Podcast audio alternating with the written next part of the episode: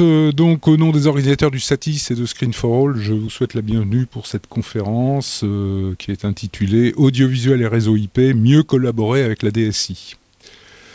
Alors, dans le temps, tout était beaucoup plus simple.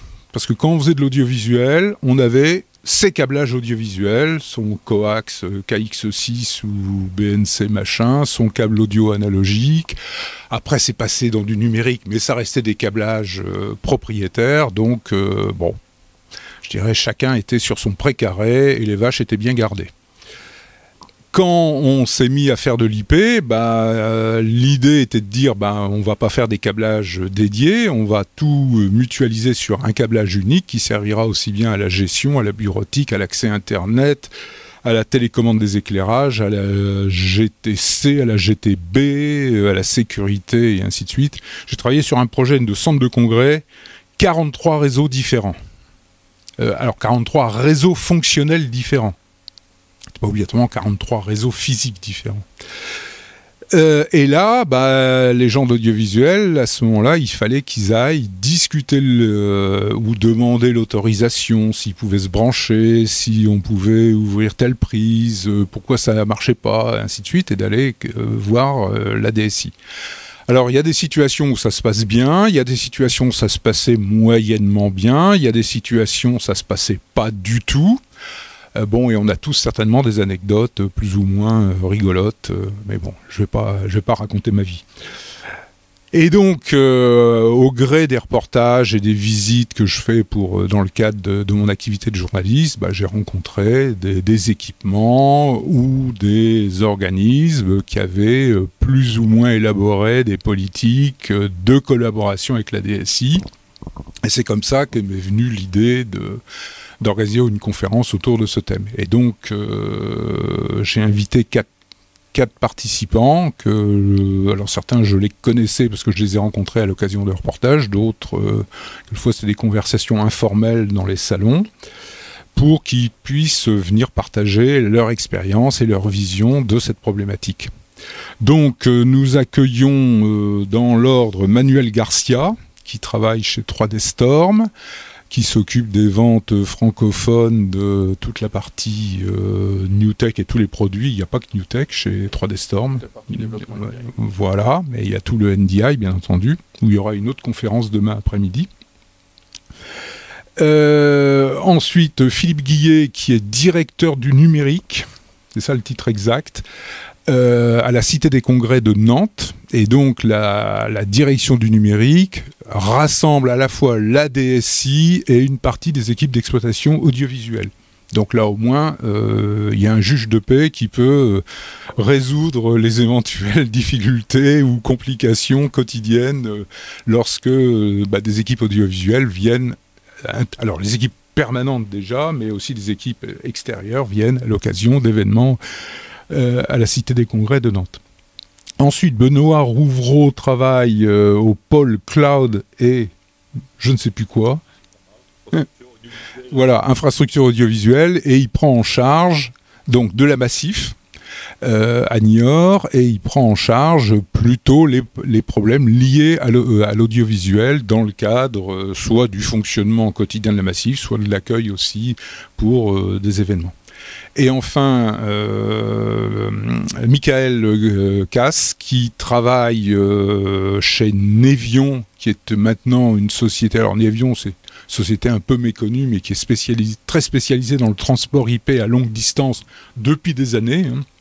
Il faisait des adaptations, des adaptateurs SDI IP il y a déjà 10-15 ans et qui a été racheté par Sony parce que bah, Sony s'est dit euh, oui bon bah, l'IP est une des voies de l'avenir de, nos activités.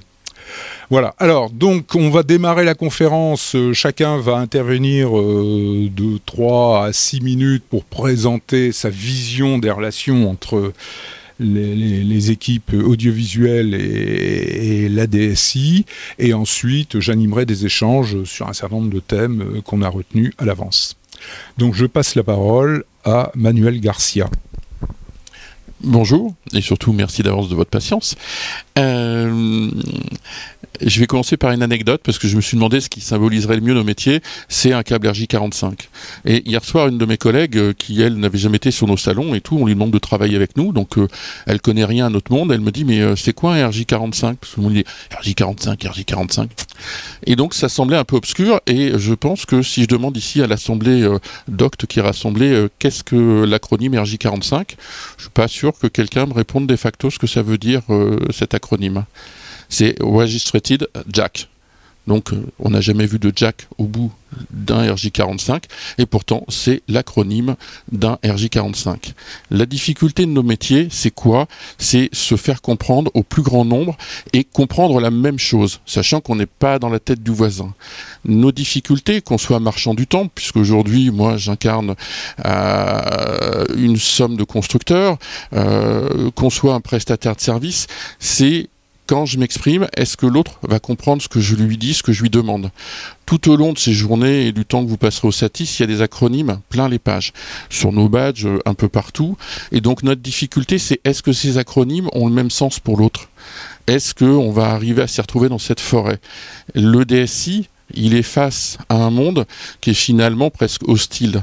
Et finalement, on va trouver ce DSI, vu de l'autre côté, aussi hostile euh, de la même façon. Et donc, comment on va créer ces passerelles et cette transversalité? L'idée qu'on professe et que je défends moi au quotidien, c'est que euh, travailler avec euh, un staff complet, c'est travailler avec des personnes qui n'ont pas le même niveau dans l'entreprise. Et donc, c'est trouver le langage adapté qui fera que qu'on donnera corps au projet. Parce que tout le monde aura l'impression que c'est simple. Je pourrais donner en une phrase, par exemple, tout à l'heure, j'ai pris un exemple provocateur. Je dis NDI, orthodoxie et tropisme. On va me dire, oulala, il est perché, il est perdu, il a fumé, même si on n'est pas à midi. Et eh ben c'est tout simple, orthodoxie c'est quoi? C'est la règle droite et le tropisme une bonne direction. On peut définir les choses simplement avec euh, le souci de le faire comprendre à l'autre. Et je pense que c'est le début de la civilisation. Et c'est ce qui fait que si on arrive à ce process-là, euh, le DSI devient un ami et lui a le sentiment de pouvoir échanger. Et je pense que notre vraie difficulté, elle se situe dans cet espace-là, dans la compréhension avec l'autre du même langage et donc de ses besoins pour lui répondre. Moi, je dois répondre à des besoins, lui il répond à des attentes, puisque s'il est là, c'est pas lui qui dirige, il répond à un cahier des charges qui est plus ou moins complexe, comme on l'a évoqué tout à l'heure, il est plus ou moins tendu, il est plus ou moins temporalisé, c'est un Rubik's Cube. Au cœur, on a un réacteur, celui du projet, celui d'une attente, et qui est globale, puisqu'elle est financière, elle est humaine, etc.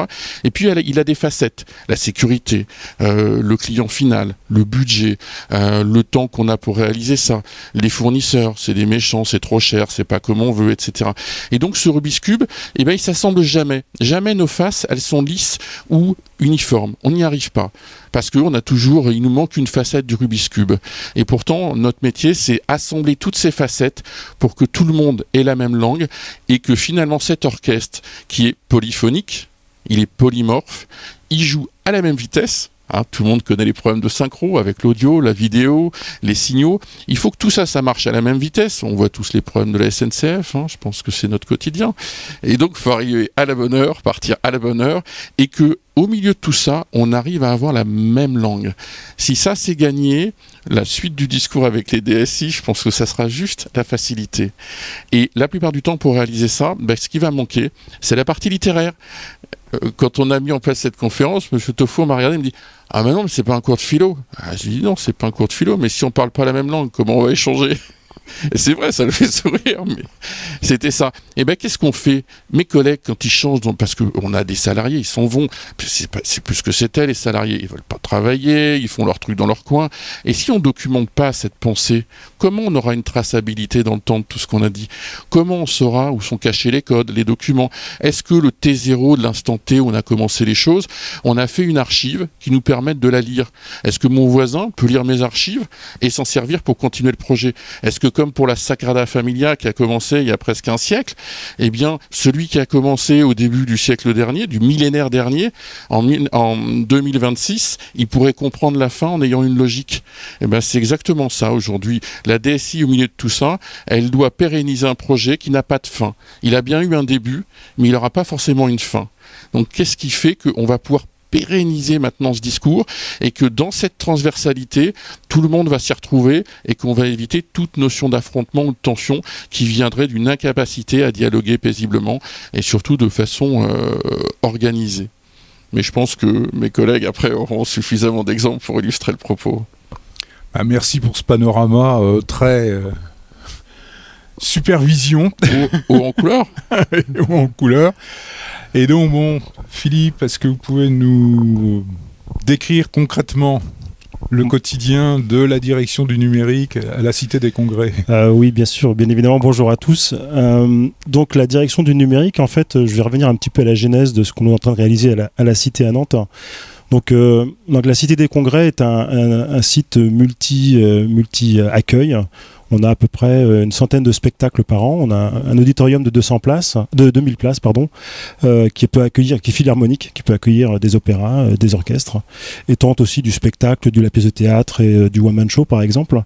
Et puis on a des, accueils, des espaces plutôt polyvalents autour de ça, de, l'expo jusqu'à 5000 mètres carrés, d'autres auditoriums de 800 et de, de 400 places, des salles à plat avec des régies. Et donc c'est un bâtiment qui est né il y a une trentaine d'années, enfin il y a 30 ans, 30 euh, ans euh, l'année dernière.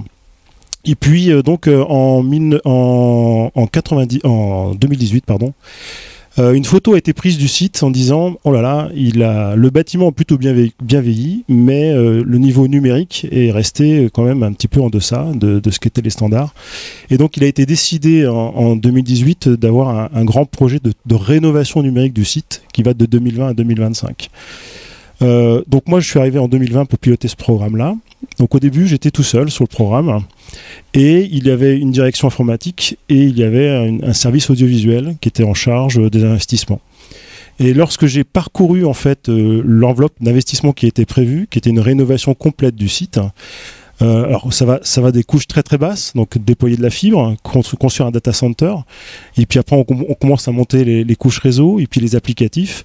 En fait, tout de suite, le premier challenge qu'on a vu, c'est en fait c'est pas trop la techno, c'est pas trop euh, les projets. Je vais pas dire c'est pas trop l'investissement, bien que bien sûr c'est toujours une complexité d'avoir les, les enveloppes d'investissement, mais le challenge il va être humain. Et donc le, premier, euh, le premier axe qu'on a fait dès 2021, euh, c'est qu'on a construit une direction du numérique avec les équipes SI, les équipes audiovisuelles au sein de la même direction. De façon que tous les métiers puissent être impliqués dans toute la genèse des projets. Euh, donc moi, je, venais du monde télécom, donc euh, assez euh, assez formaté sur les méthodes projet et sur l'approche métier. Et donc, ce qu'on a on a essayé, ce qu'on essaye de faire, c'est de prendre les bonnes pratiques de chacun des deux mondes et de les appliquer avec les contraintes des deux mondes. c'est vaste, mais je vais donner des exemples. Euh, dans le monde informatique, euh, les développements projets, on applique beaucoup les métiers, ce qui est très important, puisque si on veut pas que notre produit, ça peut être une solution logicielle, ça peut être un réseau, quoi que ce soit, reste sur l'étagère, l'idée c'est que ça soit pensé avec le métier. Donc euh, c'est les bonnes pratiques qu'on qu'on applique dans l'IT, sur lesquelles on s'approche des métiers, ça peut être un logiciel de comptabilité, un ERP, je ne sais quoi, n'importe quelle solution logicielle. Donc on a appliqué exactement la même méthode au niveau de l'audiovisuel. C'est-à-dire qu'on s'est rapproché de toutes les régies techniques, les régies son, vidéo, et aussi on a vraiment travaillé sur les usages. C'est vraiment le premier axe qu'on a mis en place, c'est travailler sur les usages. Et là, assez vite, on s'est, et c'est là je, je, rejoins, on s'est vite rendu compte que le vocabulaire, c'est pas le même. Parce que par exemple, en informatique, quand on parle de régie 45, c'est une prise physique. Euh, à l'audiovisuel, ils vont dire donnez-moi une RJ45, derrière ça veut dire un accès Internet. Donc on parlait vraiment du même mot, mais on n'avait pas les mêmes définitions. Donc le premier axe qu'on a fait, c'était essayer de mélanger les équipes et de faire des formations communes. Et alors, au début, on, s'est dit on va plutôt faire des formations séparées, c'est-à-dire plutôt brancher l'IT sur des techno AV et les gens de l'AV plutôt sur des techno IT. Et après, je me suis dit non, ça va pas, puisque en fait, les gens de l'IT ne savent pas comment l'IT est enseigné à l'AV si vous voyez mon raisonnement.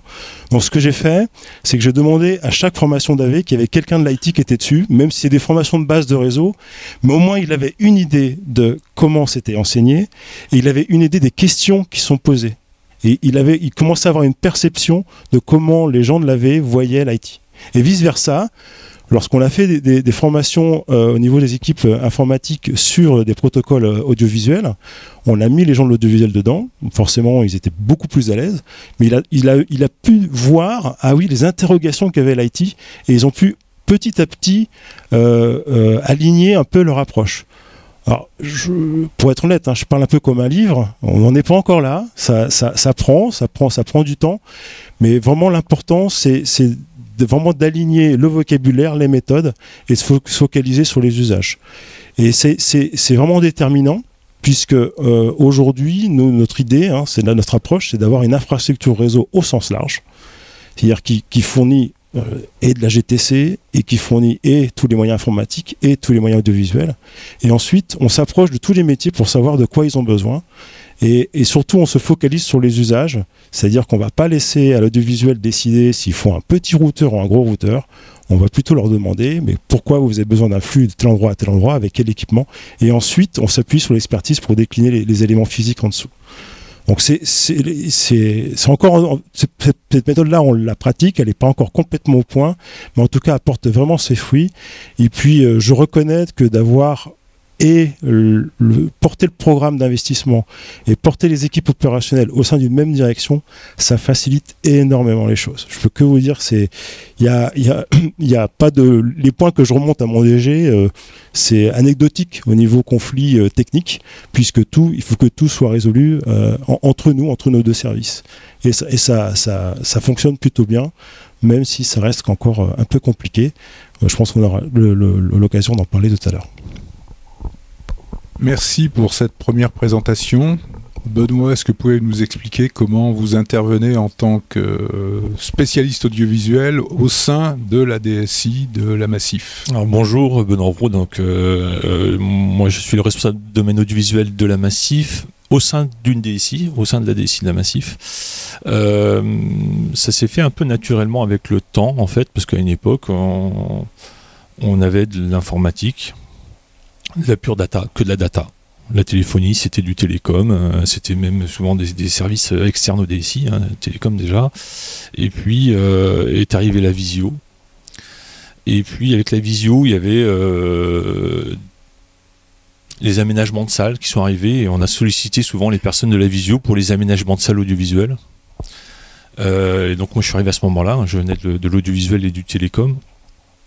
Et puis euh, effectivement, euh, euh, on a commencé à intégrer de la visio en IP. C'était le, premier maillon en fait, hein, en même temps ou un petit peu après, un petit peu après la, TOIP, la téléphonie sur IP. et,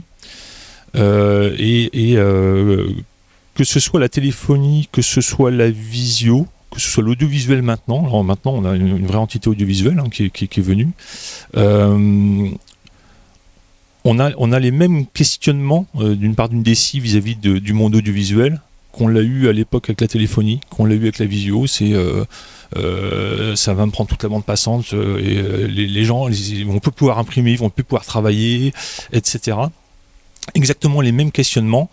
Et, à ce moment-là le fait d'être au sein de la DSI alors moi je suis directement à, côté des services réseau hein, il n'y a, a, pas 5 mètres entre moi et les services réseau. euh, effectivement, on commence à, parler un même langage, euh, les mêmes attentes, euh, le, temps, le temps de l'audiovisuel, le temps de la DSI ne sont pas les mêmes. l'audiovisuel, on arrive souvent avec tous nos outils, hein, nos outils logiciels, les câbles, etc. Et puis, il peut arriver ce qui se passe, on arrivera toujours on, trouvera une solution pour que ça fonctionne dans les, dans les 10 minutes, dans le quart d'heure. Euh, les DSI, ça ne marche pas sur ce modèle-là. Euh, il faut anticiper. Il faut expliquer ce qu'on a, besoin en architecture. Il faut parler le même langage. Effectivement, il faut qu'on ait des, notions euh, réseau. On ne demande pas être un niveau 3 ou 4 en audiovisuel, mais il faut déjà comprendre les services réseau. Euh, les, premiers, pour, quand on échange avec son collègue du réseau, que ça, que ça puisse matcher, et puis euh, euh, en lui expliquant les infrastructures qu'on peut mettre en IP et ce, ce, qu'on fait, la personne du réseau aussi comprend effectivement le, le, métier de l'audiovisuel, et il va, il va bien comprendre qu'il y, qu'il y a de l'urgence, qu'il n'a pas besoin sur d'autres, sujets, mais en audiovisuel, il y a souvent de l'urgence, etc. Donc nous, ça s'est fait un peu naturellement Euh, ça s'est fait naturellement. Et aujourd'hui, on le voit bien, on est sur de la convergence hein, sur l'IP. On, je le redis, hein, ça a été le cas pour la téléphonie, ça a été le cas pour la visio. C'est le cas aujourd'hui pour, euh, pour l'image. Alors, il, il, peut y avoir encore des sujets hein, d'infrastructure de, parce qu'on est gourmand en bande passante et on ne peut pas forcément faire du broadcast sur n'importe quel réseau d'une DC aujourd'hui, parce que les switches sont pas capés pour ça en fait, hein, mais euh, on va arriver avec des, nous on va sur des infrastructures fibres maintenant sur certains bâtiments, c'est ce qui arrive aussi, donc euh, euh, c'est dans, quelques années, dans quelques mois, on va pouvoir faire vraiment un vrai réseau audiovisuel au sein d'un bâtiment, ça sera ça sera plus un sujet. Donc voilà un peu comment comment l'histoire est arrivée à la Massif au niveau de l'audiovisuel dans la DSI en fait. D'accord. Michael? De votre côté, votre expérience, alors plus dans le broadcast. Hein. Tout à fait. Donc bonjour à tous. Donc j'interviens en qualité. De... Alors broadcast, il euh, faut faire attention aussi quand on prononce le mot broadcast à une DSI, ça n'a pas du tout, du tout, du tout la même signification. Hein. Tout à fait. Et je, fais trois fois du tout. Parce que quelquefois on reste à causer pendant dix minutes euh, et à pas comprendre euh, ce que dit l'autre. Donc j'interviens en qualité d'architecte solution donc au service des, euh, dirigeants qui veulent en fait euh, amorcer une transformation euh, numérique. Donc, et donc mon rôle est de, recueillir les besoins, d'accompagner un petit peu la transition, de, façonner un petit peu les, les, workflows et de recommander des solutions en fait pour, pérennes pour amener de la valeur ajoutée en fait au niveau business. Et donc le sujet est super intéressant puisqu'on se rend compte que depuis au moins 15 ans, depuis le passage au numérique, l'industrie a connu euh, pas mal de, de convergence d'IP, d'évolution, et le sujet de l'entente avec l'IT revient régulièrement, de façon récurrente, sauf qu'aujourd'hui avec une plus forte magnitude. Pourquoi? Parce qu'il y a des nouvelles technologies concomitantes, telles que le cloud, la production 2110, on a cité le NDI aussi, ce qui fait que les dirigeants qui doivent en fait prendre la vision, définir la vision de l'entreprise pour euh, pallier au fait qu'il y ait de nouveaux arrivants dans les médias qui arrivent, il faut pouvoir en fait leur donner des outils pour pouvoir décider, planifier les futurs investissements. Donc là, je mentionnais le cloud, la dans le cloud, le 2110, et donc les de responsabilité d'avoir la connaissance, l'expertise technique pour pouvoir en fait aider ces dirigeants à prendre leurs décisions. Et donc, on se rend compte que le point de démarcation entre IT et IP en fait a évolué progressivement. Si je me rappelle mes premiers pas dans, l'industrie, vers 2006, on, si vous vous souvenez en fait, le, quand l'industrie euh, du broadcast a décidé de s'affranchir des cassettes, donc on a commencé à parler de, de workflow templates et de serveurs vidéo. Et donc là, pour la première fois, le service IT a étendu son catalogue de services à la gestion des, stockages. Donc le SAN, euh, les fibres optiques. Euh, la, première fois, on parlait ensuite de, haute performance pour la, partie disque. Mais le point de démarcation était toujours très clair. C'est-à-dire que le, le SDI, c'est le domaine en fait du broadcast. Euh, faire un play sur le serveur, ça reste quand même accessible pour le broadcast. Et tout ce qui est IT, métier, vraiment IT, ça restait vraiment bien défini dans le secteur IT. Or aujourd'hui, on voit que l'évolution du secteur, en fait, là on parle, on a parlé après d'IPTV, chez les FAI, ensuite le multicast, la, contribution via entre les stades et les, chaînes de télévision en, en IP, le cloud, l'OTT, etc. Donc on voit que le point de démarcation, il évolue et devient en fait de plus en plus flou jusqu'à un moment où il va se confondre enfin, entre les workflows entre on-premises, donc sur site, et le cloud. Et donc, je pense qu'il est important de distinguer le fait, enfin, la notion de IT et d'IP, puisque dans le monde broadcast, je pense que mine de rien, on a toujours été confronté à la, problématique IP. Donc faire du multicast, c'est quelque chose dont l'ingénieur broadcast est familier. Bon, aujourd'hui, on voit qu'avec les problématiques de sécurité et de communication avec le cloud, on est obligé de s'étendre aussi à, étendre le, scope en fait à, de l'IT plus vaste. Donc notamment la cybersécurité, euh, voilà le, fait de passer de hardware à software, de la virtualisation. Donc on est on, est on est comment dire on est amené à collaborer beaucoup plus avec l'IT et on étend en fait le domaine le scope de l'IT de l'IP à l'IT en général. Ce qui veut dire que ce qui veut dire qu'il faut vraiment euh, collaborer avec l'IT pour pouvoir en fait mettre en œuvre et réussir ces, projets de transformation. Et donc j'ai eu la chance de pouvoir en fait explorer, observer et, euh, pratiquer en fait ces différentes euh, enfin ces, différentes modes de collaboration avec l'IT sous différentes casquettes. D'un premier temps sous la, la, casquette du fournisseur de logiciels. Deuxièmement, dans une chaîne de télévision. Donc là, on voit que les problématiques sont différentes puisque l'IT doit servir des employés euh, entre 200 et 9000 personnes. Donc en fait, les problématiques sont différentes. Les urgences sont différentes. La culture est différente puisqu'ils ont des priorités différentes. Ils ont un mode de fonctionnement plus linéaire avec des modes, des modes de fonctionnement utile, des, des ticketing. Donc vous êtes un numéro de ticket, donc c'est une transaction. Alors que dans le broadcast, on, est, on a un peu sacralisé la, notion de live, de direct euh, et d'urgence, peut-être à tort. Donc il faut rationaliser un peu cette espèce de d'urgence euh, sans fin. Et donc voilà, donc il est, pour moi, il est important vraiment de développer cette, cette collaboration avec l'IT. Donc là, mes collègues l'ont mentionné, il y a différentes façons de le faire. Je constate que de par notre, notre expérience de, de, de fournisseur de- d'équipement, on a accès à beaucoup de projets 2110 dans le monde, puisque le 2110 a déjà atteint ses 5 ans de maturité. En décembre, on célébrera les 5 ans de- du 2110. Donc on observe d'un point de vue mondial, quelle que soit la culture, quelle que soit la taille de l'entreprise, on, observe qu'il y a une similitude en- entre ces différentes DSI. Donc la problématique de la formation, de la culture, la première chose, la communication, la culture, les attentes et le centre d'intérêt de, chacun pour l'un pour l'autre en fait. Le broadcast vient l'IT et l'IT pour le broadcast. Mais la bonne nouvelle en fait, on l'abandonnera ici, c'est qu'il y a quand même une ou des solutions à ces problématiques de collaboration qui en somme sont assez euh, similaires en fait et indépendantes de la culture. Donc je pense que c'est ce qu'on va abor- aborder aujourd'hui. Les bonnes pratiques pour faciliter la, la collaboration au quotidien et atteindre les objectifs business dans le cadre de la transformation euh, numérique euh, de nos chaînes.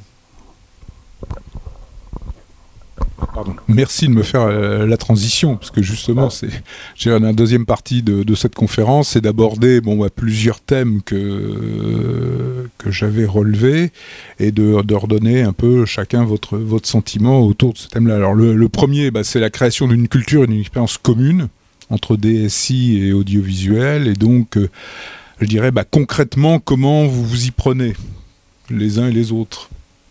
Alors, je sais pas, Philippe, peut-être? Ouais. bon, Ouais, alors j'ai déjà un peu évoqué le fait de, des formations croisées qui ont été un, un vrai, euh, un, vrai bon déclencheur.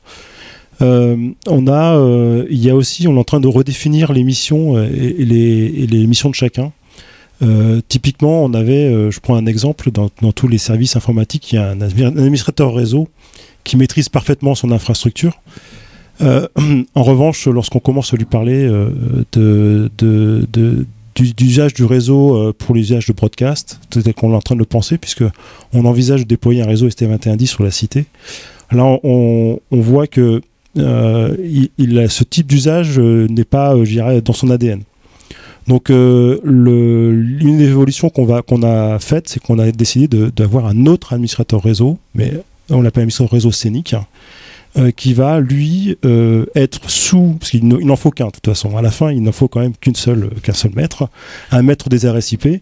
Donc on n'aura qu'un seul administrateur réseau, mais on va avoir un deuxième qui va arriver, qui a plutôt un background euh, euh, exploitation. Donc qui a euh, cette, euh, cette vision de l'urgence. Je parlais de le, fait que effectivement la temporalité d'un ticket IT, on le met juste dans la file d'attente et on attend de le traiter. Mais là, là s'il y a un, câble réseau qui tombe pour une caméra euh, du live, on ne peut pas attendre. Donc, c'est pour ça qu'on on a pris le, pari de prendre quelqu'un qui vient du monde, du monde intermittent, du monde de régie, et qu'on va euh, complètement reformer, parce que c'est des profils qui sont assez compliqués à trouver, et on va complètement former pour euh, à- acquérir toutes les compétences d'administration réseau.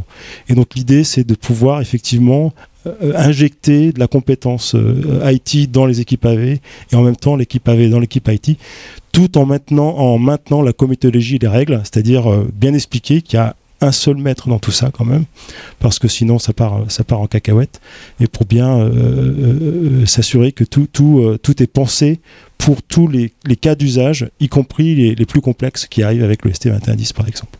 Donc quelqu'un qui a quand même un profil plutôt audiovisuel ou événementiel, Tout à fait. ou même plus large, Oui. spectacle, et que vous formez euh, aux technologies réseau. Oui. Alors, on- on- en toute sincérité, on a cherché hein, le mouton à cinq pattes. Alors, on l'a trouvé, c'était juste euh, deux fois notre proposition salariale qu'on était capable de faire, parce que c'est des compétences rares. Euh, et ça existe, hein, mais c'est vrai que c'est pour le coup, on n'avait juste pas les moyens. On reste juste un centre des congrès, on n'est pas une chaîne de télé, donc en termes de broadcast, on est on est un petit peu ambitieux, mais voilà, on reste raisonnable. Donc on a pris plutôt le pari de, de, prendre quelqu'un qui a, qui a forcément l'appétence. Il a fallu identifier le profil et euh, maintenant euh, bah, lui faire faire une, formation sur euh, la partie euh, réseau, système, euh, euh, pour qu'il puisse combler euh, ou en tout cas euh, connaître ou il connaît les usages, il connaît les habitudes et, surtout il est le, pour moi je le vois comme la courroie de transmission avec un régisseur vidéo, avec un régisseur son, un régisseur lumière. Il est à côté des autres régisseurs spécialisés. Exactement, parce qu'il y a, y a un point de bascule que je, que je comprends, mais que j'ai encore du mal à, imaginer comment ça va fonctionner, c'est la dépendance. Euh, avant, un régisseur son, il vient, il met sa console, il tire ses câbles pour connecter ses enceintes, ses amplis, etc. Un régisseur lumière, euh, plateau, il va monter tout son plateau cam avec euh, tous ses différents profils et il maîtrise en fait. Donc là, le, point, c'est qu'il va, il va être dépendant d'une infrastructure dont il ne maîtrise pas. Donc il y y a une climat de confiance qu'il faut absolument construire. Et ça, et ça, c'est, c'est, je vais pas dire que c'est générationnel parce que j'espère que ça prendra moins d'une génération, mais en tout cas, c'est sûr qu'il va falloir un peu de temps pour que là où avant euh, le régisseur vidéo, lui, était content de juste tirer un câble SDI ou une fibre entre sa caméra et, sa grille, il va s'appuyer sur un réseau dont il n'a pas toutes les, connaissances. Donc c'est pour ça que euh, c'est important que euh, ce climat de confiance se construise au fur et à mesure et que on ait celui qui construit le réseau ait bien compris le fait qu'il y ait cette dépendance qui va se créer entre euh, la, qualité du, réseau et la prestation que le régisseur devra sortir. Et là, il est rattaché plutôt aux équipes euh, audiovisuelles Oui, moi j'ai décidé de le mettre dans, pas dans l'équipe IT, il est dans l'équipe AV pour le coup. D'accord. Euh, avec forcément une, interaction très forte avec l'administrateur réseau qui est dans l'équipe IT, puisque quelque part, opérationnellement, c'est lui qui reste le maître des clés quand même. Euh, mais, il est dans l'équipe, volontairement, il est dans l'équipe AV qui est en proximité de toutes les régies techniques. Et donc, il, traite, je dirais, en priorité les demandes audiovisuelles pour les traduire en demandes euh, IT euh, quand il va voir l'administrateur réseau. Après, après la cité, donc on, a, on, fait, on fait pas mal d'accueil, qui fait qu'on a beaucoup d'intermittence. Donc des gens qui viennent, qui n'ont pas forcément aussi la connaissance de toute notre installation.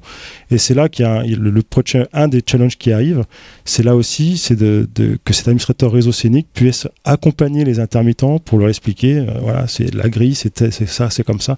Donc il va être forcément être impliqué dans l'exploitation.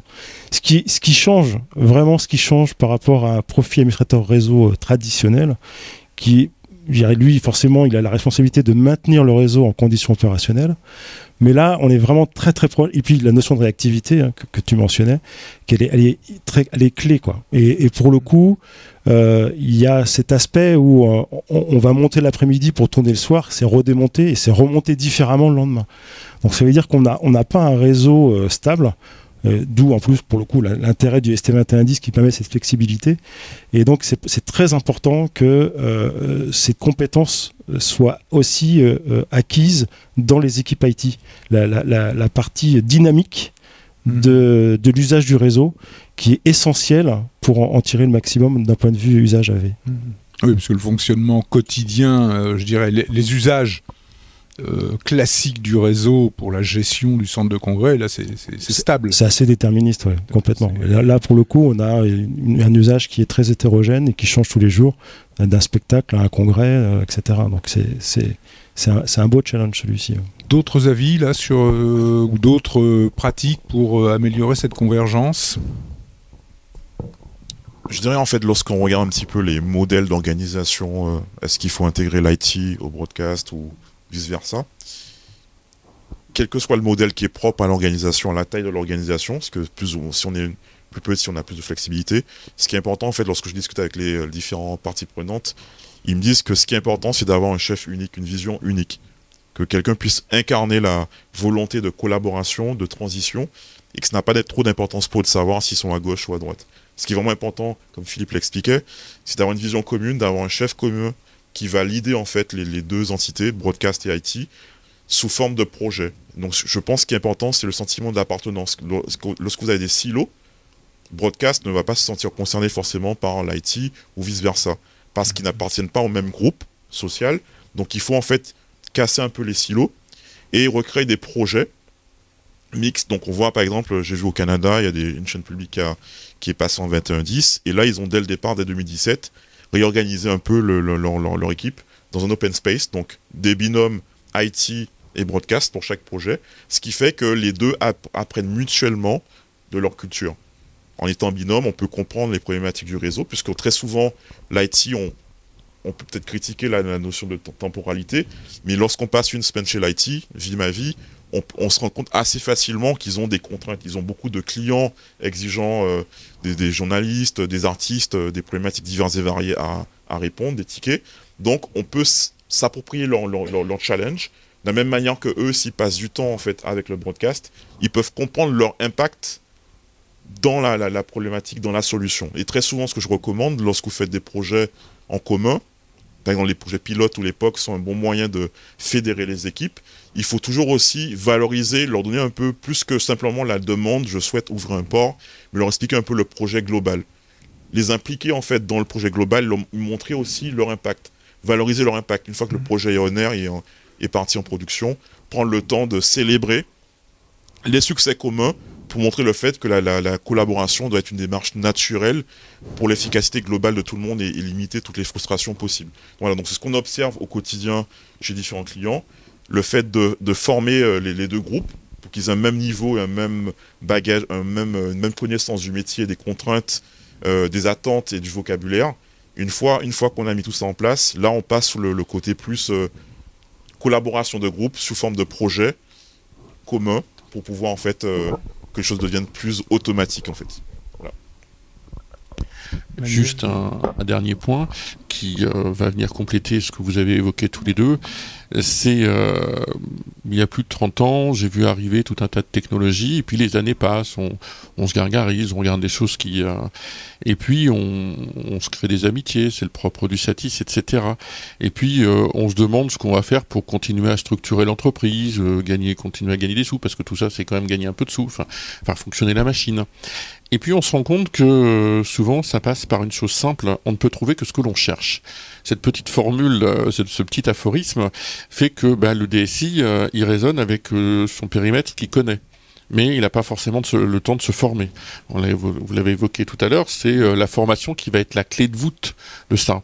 Et puis je me suis demandé euh, plusieurs fois en passant de l'autre côté du miroir à travailler avec les constructeurs. Et puis les constructeurs, ils ont aussi des DSI. Et puis je me suis dit, tiens, si on les faisait dialoguer entre eux. Et puis, qu'est-ce qui a émergé? Ben, le DSI ou ceux en charge des projets, comme vous l'avez évoqué, ils disent bah, je voudrais ça, ou comme ça, ou dans tel contexte, ça c'est ce que vous évoquiez dans vos besoins. Et puis vous dites mais je comprends pas, ce constructeur, un tel, ça marche jamais, ou c'est pas comme je voudrais. Ils réfléchissent pas.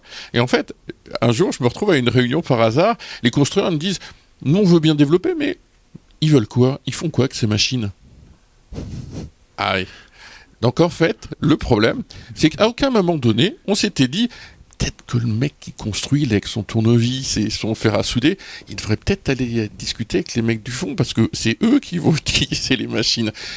Non, non, il n'y en a pas un, et je peux citer deux constructeurs euh, avec lesquels je travaille au quotidien actuellement, on est, on, va, on est presque en 2024, il ne s'était pas demandé ce que vous pouviez vouloir avec les machines.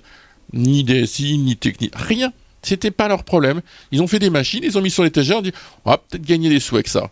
Et en fait, aujourd'hui, on n'en est plus là. Il est, temps de former.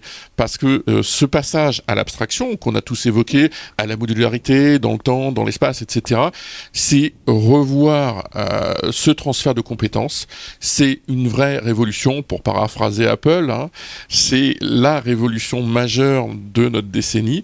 C'est que ce cloud, cette abstraction, ces DSI, tous ces acronymes avec lesquels je plaisantais tout à l'heure, ça passe par la formation.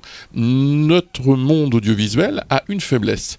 Vous voulez devenir coiffeur, et c'est un truc qui me parle quand même, un coiffeur, eh ben vous passez un CAP. Vous voulez devenir boucher, vous passez un CAP.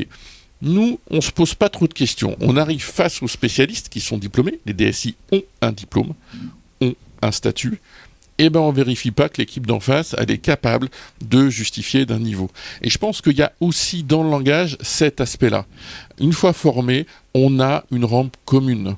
Et le constructeur, lui, est dans sa planète en Chine. Ah, allez, tant qu'on y est, on en va en profiter. Et il regarde tout ça et dit comprend pas ce qu'ils veulent. Hein. Mais on va leur faire des machines, c'est pas cher, ça va leur plaire. Et ben, je pense qu'une fois qu'on résout un peu cette petite équation qui semble un peu, un peu provocatrice, j'ai grossi le trait, j'en profite sur des journées comme ça. Mais je pense que quand on abaisse cette frontière-là, on fait un pas de géant et tout s'arrange. On a échangé euh, tous les deux sur un projet, j'étais incapable de répondre parce que euh, les, prérequis qui m'étaient donnés correspondait pas à mon univers. Et j'ai dit, bah là, je ne sais pas. Donc à un moment donné, je pense que tout va s'opérer sur notre capacité à s'adapter, à muter. Cette fameuse bascule de la cassette. Vous n'y pensez pas, monsieur. À quand la 4K sur son cassette? Non, c'est pas raisonnable. On l'a entendu. C'était, un leitmotiv dans la fin des années 90. Aujourd'hui, il y a la guerre, le cloud, vous y pensez pas, on va se faire pirater les données, etc. Je pourrais citer euh, les brèves de comptoir qui vont bien. Mais en fait, il faut passer au-dessus de tout ça et arriver à faire dialoguer les entités comme si on voulait en permanence prendre l'eau à la source et elle arrive juste dans la petite bouteille en verre à côté de nous et elle est impeccable et limpide. Et bien c'est ce qu'on n'arrive toujours pas forcément à faire puisqu'entre les deux, on code, on transcorde, on transforme, mais on n'arrive pas à garder l'intégrité de l'ADN ou de la molécule. Et je crois que c'est ça l'objectif. Et si on garde l'intégrité de la molécule, ça veut dire que le langage reste pur et qu'on a obtenu un challenge qui est modulaire, modulable, exploitable, mais à une vitesse grand V et infinie. Et c'est vraiment tout l'enjeu de cette mutation. Et c'est pas un petit chantier. D'autant que quelquefois les constructeurs rajoutent des fonctionnalités à leurs produits dont on se demande d'où elles viennent. C'est ça. Euh, tout simplement, bah, comme il y a de la puissance dans les processeurs à revendre, euh, alors bon, euh, pas quand on est en 4K hein, quand même, mais sur, sur des, des, signaux plus faibles, ils se disent, bah tiens, on va rajouter ça, on va rajouter ça, et on se retrouve avec des descriptifs absolument illisibles, et, et, quand on doit faire un compte-rendu de salon, bah, on sait même pas par quel bout prendre les fonctions de, de l'appareil. Bon, ça c'est un peu une digression. Euh, je voudrais revenir sur l'importance des outils de supervision. Parce que moi, c'est quelque chose que j'ai vraiment découvert à l'occasion d'une présentation euh, dans un colloque de l'Anstia il y a deux ans, justement par un membre de l'équipe de la Cité des Congrès. Et, je pense que c'est un élément vraiment important. Alors, super, supervision. Benoît, peut-être. Euh, bah, euh, oui, oui, pourquoi pas. Euh, euh, je vais rajouter sur le, le, le sujet d'avant, effectivement, au niveau des rapprochements euh, en audiovisuel, de, de, juste pour, pour terminer, de, de, bien montrer un peu ses roadmaps aussi où on va, euh, un peu sa trajectoire qu'on soit pas forcément euh, la personne qui a vu justement plein de boîtiers dans des salons et qui amène toutes les semaines un nouveau boîtier qui a une nouvelle fonction parce que ça au niveau du DSI il faut qualifier, il faut poker, il faut euh, passer les étages de la sécurité. Donc c'est bien aussi d'avoir quelque chose, euh, d'imprégner les DSI à ce moment-là euh, donc comme ça, il monte aussi sur les sujets audiovisuels. Euh, là, on va poker certains protocoles hein, sur, euh, sur de la fibre, etc. Là, on voit tout de suite que les, les personnes réseau comprennent notre métier, on monte ensemble et, c'est important de ne pas arriver au dernier moment avec nos solutions toutes faites et montrer un peu sa roadmap à, à, 2-3 ans, ça peut être intéressant pour une DSI de, dire voilà où je vais, je vais aller. Pour les investissements aussi, hein, sur, des cœurs de réseau, sur, sur des types de switch ou euh, sur du sans fil par exemple, euh, savoir qu'on qu va, qu'on va avoir des besoins et il faut qu'ils les, intègrent pour pouvoir eux les, les, les, challenger, les mesurer, les intégrer et, et les, ach les, acheter aussi. Hein, donc euh, voilà, c'est juste pour finir, il faut ça, ça se fait au, moment des projets, mais tout au long en fait du, du, de, de, l'année en fait, euh, il faut il faut toujours les, les pas forcément les sociétés, mais le, leur dire voilà, voilà ce qu'on fait, voilà ce qu'on va faire, voilà ce qu'on pense faire.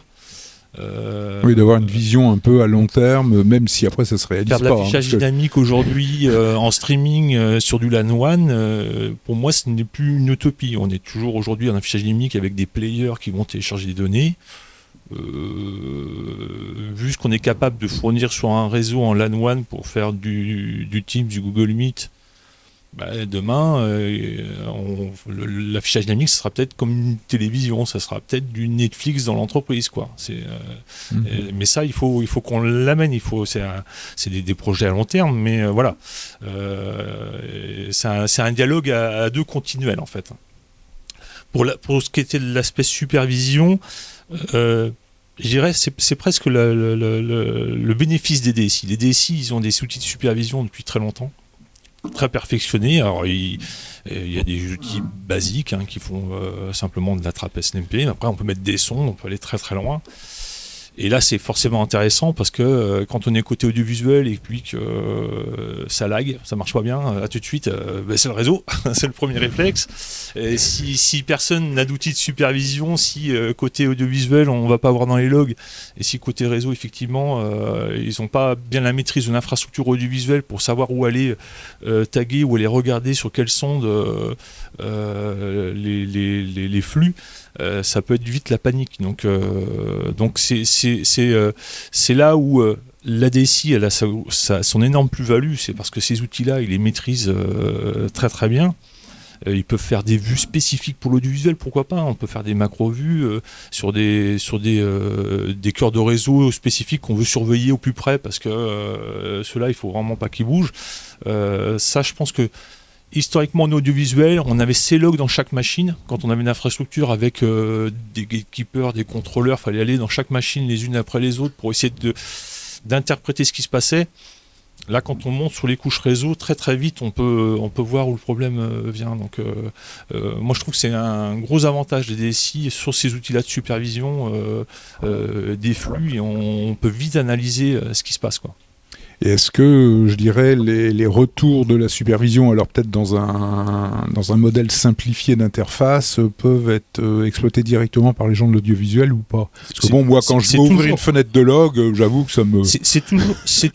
non, mais la supervision, c'est toujours les mêmes sujets, que ce soit l'audiovisuel ou les autres. Il y a... Euh, une multitude, une foule d'alarmes, de, seuils. On, on, peut faire ce qu'on veut, on peut, on peut aller mettre où on veut.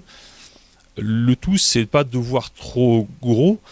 Euh, si on se fait un Airbus à 380 euh, en se disant que j'ai besoin de tout vérifier en temps réel parce que euh, forcément on va se noyer dans, dans, la donnée et en fait on verra strictement rien. Donc il faut toujours échelonner entre Là, voilà, ça c'est critique, euh, mais c'est très bien fait. Hein. de, tout temps, les, systèmes de, supervision, euh, il y a différents étages de, criticité, et euh, c'est pas à vouloir tout surveiller qu'on verra le mieux en fait. Hein. Il faut y aller d'une façon macro et après d'une façon micro. mais après, c'est un choix. C'est un choix de se dire ça, je n'ai pas besoin de le surveiller, ça, je, je, veux absolument le surveiller comme le lait sur le feu, etc. Mais euh, c'est au choix de, de, de, l'équipe audiovisuelle de se dire, moi dans ma supervision, euh, tout de suite, je ne vois que ça. Effectivement, si j'ai un problème, là par contre, on aura les personnes pour aller voir plus précisément où, où ça se passe du moins d'avoir les alertes, euh, je dirais même en, même en cours d'exploitation. Dans les outils de supervision, vous pouvez avoir des sous-interfaces de supervision dédiées à l'audiovisuel, dédiées euh, à la data, du stockage, à ce que vous voulez, et puis vous avez vos indicateurs qui passent au rouge au vert.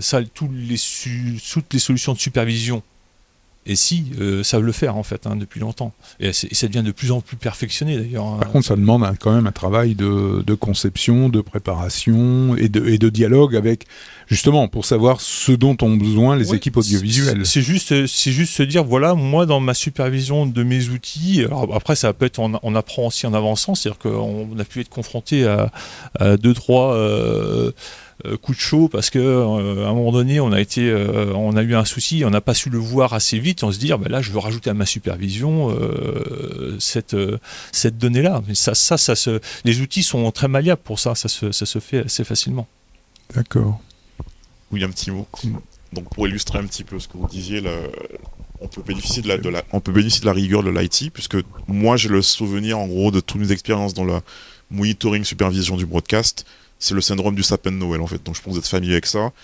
Beaucoup de choses, beaucoup de logs qui remontent. Tout devient rouge, vert, ça clignote parce que le signal vidéo il est dynamique. Il n'est pas forcément constant euh, comme dans l'IT. Ce qui fait qu'à terme, les services en fait ont tendance à ignorer ces alarmes ou simplement éteindre le système de supervision.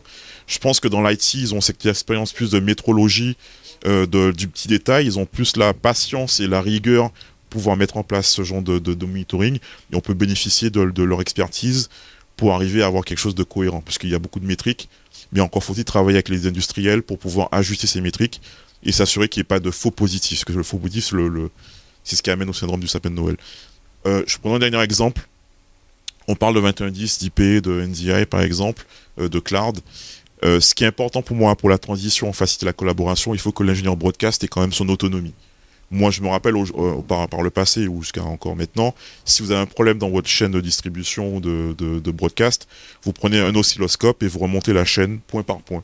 S'il y a un problème de câble, vous le changez. C'est une carte de distribution. Ça se change assez rapidement. J'ai eu l'occasion récemment de participer à un, POC de production dans le cloud. Et donc, les signaux revenant du cloud, en fait, j'avais du mal à les décoder, par exemple. Et donc, j'avais pas de, point de mesure, d'oscilloscope pour voir ce qui vient du cloud. Donc, premier réflexe de ma démarche euh, IT, c'est de se dire est-ce que je peux avoir une capture euh, du flux réseau? Et je vais l'analyser euh, avec des outils à la main pour voir ce qui se passe, vérifier la synchronisation, etc., etc. Il se trouve que j'ai pas eu le flux, puisque cette demande de l'IT qui était inattendue, il s'était pas préparé à ça, donc il faut définir où, on peut, euh, de quelle façon capturer le flux, sur quel port, de quelle manière, est-ce que ça a un impact. Donc je pense que dans la, dans la collaboration IT et broadcast, il faut redéfinir des procédures opérationnelles. Une fois qu'on bascule en 21.10, qu'on est en production, avant d'aller en production, il faut s'assurer que les deux puissent comprendre l'urgence de la, les méthodes d'investigation, que l'ingénieur broadcast soit autonome, même s'il n'a plus l'accès au, câble SDI, qu'il puisse savoir au moins quel outil utiliser, quelle métrologie, quelle norme, quel standard de vérification. Donc là, je pense que nous sommes dans un syndrome de, de, de, boîte noire qu'il faudra en fait améliorer pour que tout le monde soit autonome et indépendant dans son investigation. Comme ça, le broadcast pourra faire son premier niveau d'investigation et faciliter l'investigation plus poussée de l'IT. Donc ça, c'est une démarche qui prendra du temps, mais qu'il faut euh, garder en tête pour, euh, la cohésion en fait. Alors après ce que je vois, mais je le vois de très loin quand même. Je dirais dans tous les, tous les gros projets broadcast, bon, il y a des orchestrateurs, des systèmes de ce type-là qui sont quand même très onéreux, euh, je dirais, euh, comme outil, et aussi qui demandent un développement spécifique d'interface homme-machine pour justement que les exploitants audiovisuels puissent agir directement sur les machines et pas sur des adresses et autres. Mais par contre, pour des, situations intermédiaires, euh, je dirais dans le corporate ou dans l'universitaire ou autre, est-ce que euh, comment on peut faire? Parce que bon, j'avais demandé un prix euh, comme ça chez quelqu'un où je, faisais un, un reportage. Bon, il n'a pas voulu me donner le prix. il m'a simplement donné le nombre de zéros. Ah, je dirais que c'est aussi aux fabricants de s'adapter aux différents ah bah alors, marchés. Que là, ils ont peut-être, il y a peut-être des idées à creuser pour un exemple. Euh, s'ils ont besoin d'idées. Non, mais euh, un exemple pour moi en fait pour chez Nevion, typiquement tout ce qui est orchestration. Auparavant, nous avons un client qui était le client du monde telco, donc un seul pricing model en fait, un seul modèle de prix. Mhm. On voit maintenant qu'il y a différentes déclinaisons euh, pro, pro heavy, institutionnel, broadcaster de moyen, de plus grande taille. Donc forcément, notre euh, réaction à cette demande a été de segmenter un petit peu le, le, pricing model en, fonction de la taille du client. Autrement, un client ne peut pas se permettre d'investir de, dans un orchestrateur, par exemple, qui est surdimensionné. Donc là, maintenant, avec cette logique aussi de qu'on appelle de plateforme as services, donc en gros, on va donner l'accès aux clients à, des services qui sont dans, hébergés dans le cloud, ils n'ont plus à héberger d'équipements réseau chez eux on est obligé en fait de s'adapter à ce business model en fait qui euh, est plus adapté aux fonctions de, la taille du client. Un peu, un peu comme ce que les éditeurs comme euh, Adobe font, euh, on peut payer, voilà, c'est différents modèles de paiement. Ouais, sous la, supervision, alors moi j'ai des équipes qui sont un peu, je vais pas dire des parano de la supervision, mais un petit peu quand même. Et en fait, pour le coup, c'est le point qu'on n'a pas réussi encore à converger. C'est-à-dire que chez les équipes AV, ils ont un beau mur d'images dans leur dans leur bureau avec euh, toute la supervision des équipements AV. Et puis euh, l'équipe IT a un autre mur d'image avec euh, toute la supervision des, des équipements IT. donc là, c'est un point qui, nous, on est en constante réflexion là-dessus. alors, ce, qui est bien, c'est que tous les constructeurs, par exemple, que ce soit les automates, je pense à Extron et Crestron, ils ont des logiciels de supervision. Si on prend euh, d'autres constructeurs sur les, micros, je pense à Shure, Sennheiser, aussi, ils ont des logiciels de supervision, ce qu'on a. Ça reste des îlots. Exactement. Le, point, alors, c'est des outils qui sont très puissants, on peut aller finement, on va, c'est plus que les supervisions, parce qu'on peut faire de la configuration avec. Donc on a, on a, c'est pour ça qu'on a ce mur d'image avec ces six écrans et maintenant il se passait sur ces écrans, ils sont obligés de faire du, du diaporama parce que finalement il y a de plus en plus d'outils. Et, euh, et, donc moi je suis euh, à la recherche, je lance un appel. Hein. Je, je, prends l'exemple du monde télécom d'où je viens. Euh, donc les opérateurs télécoms ont des, des, réseaux très très hétérogènes. Ils mettent pas les yeux dans le même, les dans le même panier. Donc ils, ils, ont tout un tas de constructeurs et ils ont des outils de supervision qui font, qui font la corrélation. Alors certes c'est des outils un peu la haute couture, hein, c'est fabriqué sur mesure. C'est des outils qui sont capables en fait euh, d'interpréter les différentes alarmes et identifier quelle est l'alarme à l'origine des autres pour n'en remonter qu'une seule. Qui... Et ça, pour moi, c'est vraiment le point suivant que je voudrais réfléchir avec, avec mes équipes, puisque, une fois de plus, je reviens sur la temporalité. Euh, le fait qu'il y ait un switch qui tombe et c'est juste deux copieurs qui sont dessus, c'est pas grave. Il y a un switch qui tombe, c'est une caméra qui est en live, c'est grave. Donc c'est juste cette corrélation qu'il faut qu'on puisse euh, construire euh, et qui permet. Et, et alors, j'ai bien conscience que c'est un outil un peu complexe à mettre en place. Je crois beaucoup à l'auto-apprentissage, c'est-à-dire au fur et à mesure qu'on l'apprend, on, l'enrichit. Euh, dans, le milieu télécom, quand ils ont une erreur qu'ils ne connaissent pas, ils la mettent dans une base des erreurs connues. Hein, c'est une méthode aussi de, l'IT. Et ensuite, quand il y a un autre problème qui ressemble, on a tout de suite euh, l'info comme quoi ah, ça ressemble à ce qui s'est passé dans tel, euh, tel endroit. Et donc, on, va plus facilement résoudre le problème. Donc là, c'est typiquement ce type de réflexe. les, réseaux télécoms, vous pouvez imaginer, quand c'est une antenne qui tombe, qui couvre un ministère, il faut réparer en, deux minutes ou trois minutes. Donc, ils ont, ils ont ces contraintes-là. Et, et je pense qu'il y a des choses qu'on peut s'inspirer pour la partie, la partie audiovisuelle. Peut-être de définir des niveaux de couleur entre le rouge et le vert. Bah, par exemple. Et, euh, et, quand on joue une alarme rouge, pour me dire c'est normal, je dis bah non, elle peut pas être rouge dans ces cas-là. Si c'est normal, ça peut pas être rouge. Mais ça, c'est un autre combat que j'ai avec les équipes. Et euh, mon dernier point que euh, je voudrais, juste partager, c'est que j'étais, il y a quelques, quelques semaines, j'étais à la VTech Summit de Biarritz et on commence à avoir des premiers systèmes de supervision qui fonctionnent par API. ça, c'est intéressant puisqu'il y a quelques constructeurs qui commencent à ouvrir des interfaces Nord. Euh, ce qui fait que, et avec des, des, standards API, alors même si je me questionne sur la réactivité euh, de l'API, mais Sans parler de standards, en tout cas, il commence à avoir des premiers logiciels qui arrivent sur le marché, qui permettent de faire, euh, de collecter un petit peu ces informations et les interpréter. Et, euh, notamment, ça, apparaît dans le corporate, où on est un peu plus déterministe sur les équipements. Mais c'est intéressant comme piste, parce que je pense que euh, c'est quelque chose qu'on pourrait après identifier, aussi pousser sur le broadcast. Mais il, commence à avoir un panel d'API qui commence à arriver et sur lesquels des logiciels arrivent à s'interfacer par-dessus. D'accord. Y a, euh, je, je, juste rebondis. Euh, il y, a, ça dans le milieu des DSI, ce qu'on appelait la CMDB, en fait, un peu le.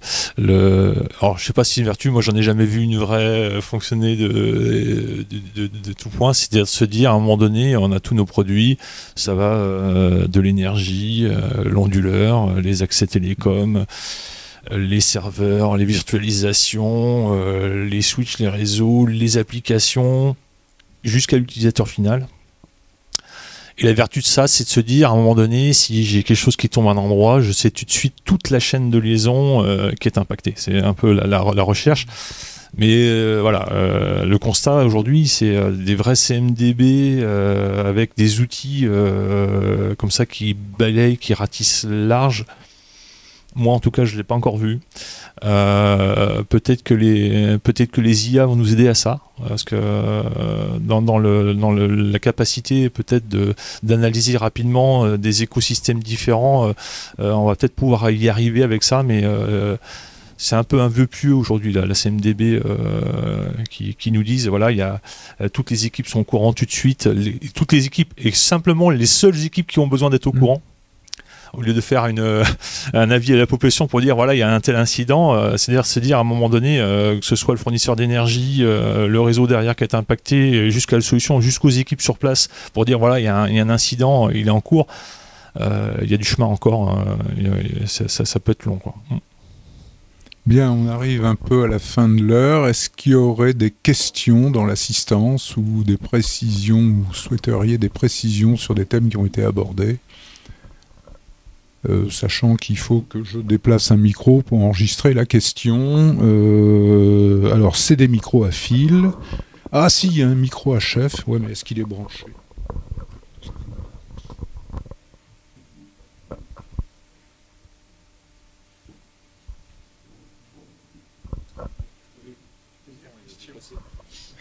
J'ai peut-être j'ai un peu de fil. J'ai un peu de fil. T'es pas obligé de faire tout le net.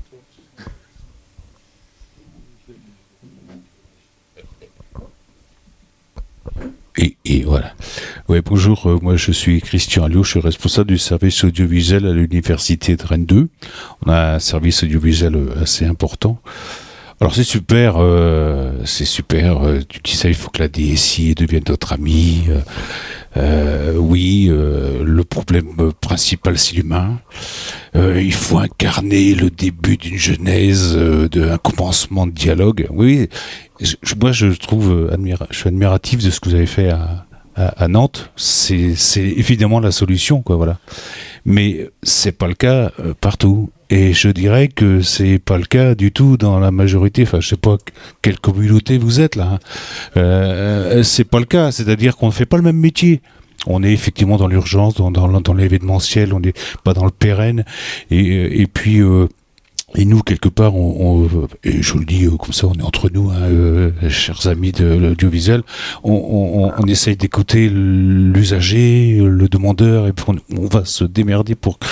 Alors que le modèle DSI, c'est un peu le, le- voilà, on a un truc, faut que ça rentre dans le cadre, voilà. Donc, euh, quand on arrive en urgence, quand on arrive avec un projet qui, voilà, moi, quand je vais voir ma DSI. Euh, Putain, le voilà encore. ah, Qu'est-ce qu'il va me demander, quoi, voilà.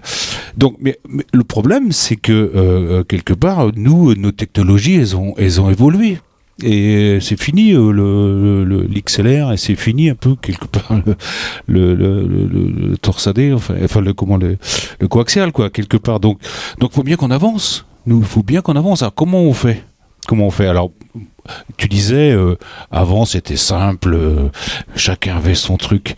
Ben moi ce que j'ai fait, c'est j'ai fait mon truc. voilà, j'ai tiré mon réseau euh, indépendamment en fibre, en machin, partout. Et puis j'ai monté mes switches, j'ai monté mon truc, on est en train de passer au 2110. Euh, mais c'est pas une solution, effectivement. Mais, mais, mais moi, je vais pas attendre que la DSI ouvre la porte pour prendre un rendez-vous pour discuter le coup. Il faut que j'avance, moi. Et puis, euh, voilà. J'aimerais tellement qu'il y ait du dialogue, mais euh, on fait pas le même métier, puis ils nous écoutent pas euh, vraiment. euh, mais j'aimerais, et, et je suis admiratif de votre de votre projet, quoi. Voilà, c'est tout. Excusez-moi, je suis un peu bavard. mais-. J'ai un exemple, juste, euh, je vais lui répondre sur l'université, puisqu'en fait, euh, j'ai pas une vision que onirique, mais euh, Descartes, Necker, Sorbonne, j'ai pas toutes les composantes en même temps. Elles sont toutes distantes. On n'est pas passé par les DSI. Ils ont réuni les constructeurs, les marchands du temple au milieu, et ils ont réuni les composantes universitaires. Et là, la DSI n'était qu'un élément du débat. Et ils ont monté un projet commun. Donc ce que vous avez évoqué, ça existe, hein, parce que ça, c'est un exemple où euh, il y a des exemples qui se mettent en place actuellement sur le territoire français.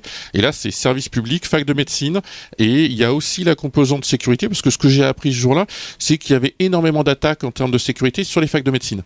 Alors, tout ça, on me l'a expliqué, etc. J'ai suivi le, parcours, mais j'étais pas forcément versé sur ce débat-là dans, ce qui me concernait. Et donc, il y a quand même des exemples au niveau des universités. Euh, il y a d'autres sites, hein, je pourrais citer Bordeaux, je pourrais citer donc euh, les Allemands, les Autrichiens, enfin en Europe. Donc euh, les DSI, enfin hommes ou femmes qui les incarnent, sont situés dans toute l'Europe et on voit qu'il y a une vraie évolution. Je sais que c'est pas simple dans l'immédiat, mais il y, a une, il y a une vraie bascule qui est en train de s'opérer et on le voit au niveau de l'Europe. Là, je regarde plus grand que ce que j'ai évoqué euh, aujourd'hui. Ce que tu dis, Christian, euh, c'était le cas il y a 20 ans, peut-être 25 ans sur le télécom. hein. Dans, les, dans les entreprises, il y avait le télécom, euh, l'informatique. Les télécoms tiraient leurs câbles, leurs solutions, ils faisaient leur réseau à part. Euh, on a réussi à converger, hein, euh, clairement. Après, euh, effectivement, ça, ça peut être un dialogue, c'est un dialogue à deux. euh, ça peut, c'est forcément bi- bilatéral si, si d'un côté euh, on est encore autant de se dire l'audiovisuel. Mon réseau data, c'est que de la data. euh, ok, c'est de la téléphonie aussi. Pourquoi pas de la visio et du sans fil euh, Non, l'audiovisuel maintenant, il, arrive dans les réseaux, euh, dans les réseaux IP. Il y a aussi un pas à faire côté des SI vers l'audiovisuel, c'est ça, c'est certain. Et un élément de réponse aussi. Je pense qu'on a, on a parlé de profil, de mouton à cinq pattes. Je pense que c'est un point qui est très important puisque j'ai eu l'occasion de me retrouver dans d'être en charge de la distribution, la contribution dans une chaîne de télévision. Donc tout ce qui rentre, tout ce qui sort était sous ma responsabilité. Donc j'avais un pied chez l'IP, l'IT, un pied dans le broadcast. Sauf que si vous demandiez au broadcast comment il me percevait, il ne me considérait pas comme étant broadcast et vice-versa pour l'IT. Et donc je pense qu'il est important pour, pour améliorer, accompagner cette transition, c'est de, de bien prendre conscience du rôle du facilitateur. Dans une équipe, on a parlé d'appétence, vous avez des gens de l'IT de, du broadcast, s'il n'y a pas l'appétence pour la transition, pour la nouveauté, ça ne facilite pas le dialogue. Donc je pense qu'effectivement, il y a encore des silos, des, des cloisons qui sont présentes. Donc il faut des gens qui ont, qui, euh, ont des rôles de facilitateurs, qui vont dialoguer, qui vont un peu pousser les portes, qui vont euh, s'exprimer, valoriser leurs leur intérêts, leurs besoins. Et donc on manque de ce de profil. Je pense que c'est pas tant l'aspect diplôme ou euh, qualification broadcast, c'est vraiment l'état d'esprit, l'attitude, comme vous avez fait, vous avez pris le, votre projet à bras le corps, vous avez fait votre réseau, parce qu'il faut aller avancer. Donc il faut, je pense, plus de profils comme ça, un état d'esprit plus de facilitateur, pour faire le lien entre les deux. Ce sont des profils qui sont très rares, je pense, qui sont qu'on ne forme pas, qu'on découvre sur le terrain de par leur état d'esprit, leur façon de faire, façon d'être. Et donc je pense qu'il faut valoriser ce genre, de profils et les, euh, les pousser à continuer à être des acteurs du changement au sein de l'entreprise. Je ne pense pas que ça réponde à votre question entièrement, mais voilà, c'est un début de réponse de ce que je peux voir auparavant. C'est de, de pousser les portes, de, d'investir sur ceux qui, sont, qui ont cet état d'esprit. Bonjour, donc moi je travaille pour euh, le ministère de la Justice et euh, on a alors enfin je fais dans l'audiovisuel pour le ministère et forcément ça marche là? Oui. Et forcément, en fait, le réseau du ministère, il est très très euh, sécurisé, très fermé. Mon ordinateur pro, il est aussi sécurisé que l'ordinateur du président du tribunal d'instance, par exemple. Et bien sûr, on peut rien faire. Et donc, euh, on a forcément, nous, fait tout un réseau multimédia séparé et aussi fait, euh, on a des ordinateurs euh, qui marchent pas du tout sur le même réseau. Donc, je regarde mes mails sur un ordinateur, je fais travailler sur un autre. Bon, mais je voulais savoir si vous aviez un peu une expérience là-dessus et comment vous avez pu essayer de réconcilier un peu tout ça parce que nous, on essaye, on n'y arrive pas. Nous, on a pris l'approche, bah, peut-être pas avec le même exigence qu'il y a euh, au ministère, mais on a effectivement, pour le coup, des réseaux séparés. En tout cas, c'est vraiment ma, conviction, c'est un, réseau euh, euh, sûreté, GTC, vidéosurveillance qu'on va déployer. Le réseau IT traditionnel, PC, Wi-Fi, copieur, etc., un serveur, et le réseau AV. Et effectivement, on a un débat actuellement avec les régisseurs qui, eux, voudraient accéder à leur mail euh, par euh, le réseau IT et en même temps pouvoir connecter euh, leur PC sur, sur les machines pour pouvoir travailler. On n'a pas, pas résolu ce que j'ai réussi à faire pour l'instant et c'est peut-être à l'encontre de ce que, de ce que vous souhaitez, c'est qu'ils avaient des PC hors domaine. Donc pour moi, c'était hors hors de question qu'ils aient des PC hors domaine. Il faut qu'on puisse prendre le contrôle dessus. donc on a, on a basculé les PC, leur PC contre le regret sur le domaine, mais on est en train de regarder comment on peut faire pour euh, effectivement euh, trouver un moyen euh, pour qu'ils puissent accéder à leur machine depuis leur PC. c'est un sujet qu'on travaille beaucoup parce que pour l'instant, ces trois réseaux sont complètement étanches. Il n'y en a qu'un seul qui va sur Internet. Les autres sont vraiment complètement isolés.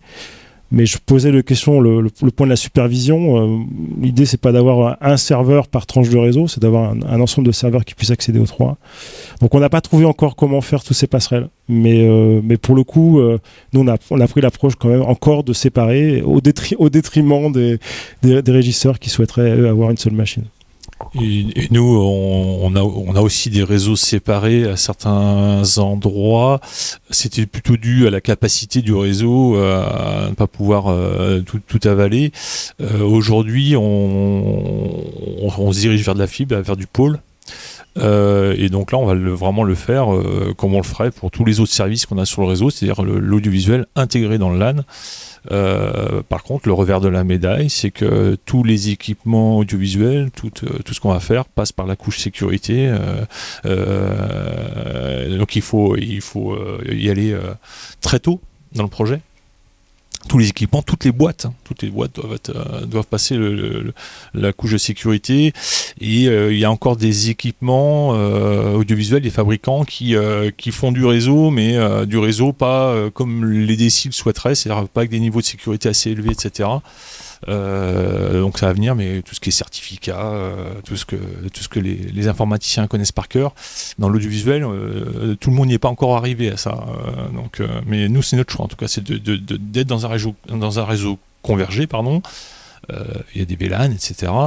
Euh, le choix a été fait d'avoir un VLAN commun entre l'audio et la vidéo, parce qu'on l'a vu, hein, que quand on fait une, infrastructure euh, IP, quelquefois on a, on a ces switches audio et ces switches vidéo, comme dans le temps on avait sa baie vidéo et sa baie audio.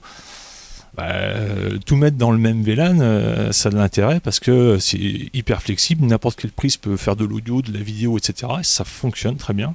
Euh, il y a aussi des, des, réflexes qu'on a qu'on avait. Hein. C'est-à-dire que quand on passe d'un système, une salle tout en numérique avec des matrices en IP, il y a, des, réflexes qu'on a d'avant et qu'il faut oublier parce que euh, maintenant c'est tout convergé et on peut faire des raccourcis qu'on ne pouvait pas faire avant. Donc nous, le choix, c'est plutôt d'aller dans le, dans le. Mais par contre, le revers de la médaille, c'est euh, toutes les couches de sécurité qu'il faut passer. Je crois savoir que les rédactions, ou certaines rédactions de chaînes télé, euh, prévoient sur le même poste l'accès à trois réseaux distincts. C'est-à-dire le réseau, euh, on va dire, bureautique général, avec accès Internet, un autre réseau accès média pour aller, euh, c'est-à-dire que le journaliste soit pas obligé, comme dans le temps, d'aller demander une, salle de visio, de visionnement euh, pour regarder une cassette euh, Betacam. C'était comme ça que ça se passait dans le temps. et ensuite d'avoir aussi possibilité de donner des ordres aux machines. Alors bien sûr, certainement avec des protections, il ne va pas jouer directement sur un serveur, euh, parce qu'il y a un réseau métier ultra rapide. Alors, pas ultra rapide au sens du débit, mais ultra rapide au niveau des réactions, parce que les, télécommandes, les ordres de commande ou de contrôle de machine, c'est des messages très courts en réalité. C'est 20, 40, 50 octets. Alors je ne sais pas physiquement si c'est faisable ou pas, euh, parce que bon, on en discutait pour autre chose. C'est-à-dire, là, si j'ai bien compris, c'est trois, euh, trois ports RJ45 par PC. Avec trois câbles. Euh, pardon Ah bah euh, oui, là je... Bon. Oui, oui mais là, attendez, c'est d'être sûr que... Il y a en France, il y a un exemple, puisqu'il a été demandé dans la préparation de la conférence des exemples. Il y a un exemple qui est, euh, pour ne pas le citer, BPCE en France, notamment la nouvelle tour que vous pouvez observer euh, près de Starlitz, ce, ce, grand building là un peu moderne. Et ils ont introduit, euh, c'est la première fois que je l'ai vu hein, sur l'ensemble de toutes les installs sur 20 ans, euh, ils ont mis en place euh, une infrastructure NDI, donc de la cave au grenier, enfin sur l'ensemble du bâtiment. C'est open bar. On a également sur les machines, on a un accès Internet. Je rappelle, on est dans un groupe bancaire et on a accès à l'ensemble des outils normalement qui sont sur un réseau plutôt ouvert mais loin de toute sécurité, on est bien d'accord, je ne vais pas rentrer dans les détails, et ils ont réussi à l'intégrer, donc sans mettre euh, autre chose qu'une seule patte réseau par machine sur l'infra, et euh, dans l'ensemble de l'infrastructure bancaire, ils ont abaissé, euh, bon, je sais pas pour ceux qui connaissent pas, euh, l'aspect QoS parce qu'on avait, besoin d'être au niveau bas, donc abaisser le niveau de sécurité et de filtrage parce que c'était une nécessité pour le NDI. Je vais pas rentrer dans l'ensemble des spécifications. Donc ça fonctionne, BPCE fonctionne déjà comme ça, donc c'est possible. Il y a un exemple qui, qui est possible. L'autre exemple qui est proche du vôtre pour répondre à votre question, euh, c'est le bureau des légendes. Euh, donc euh, Boulevard Mortier, qui est quand même la référence en France en termes de sécurité, etc. Bureau des légendes, c'est quand même son nom euh, officieux.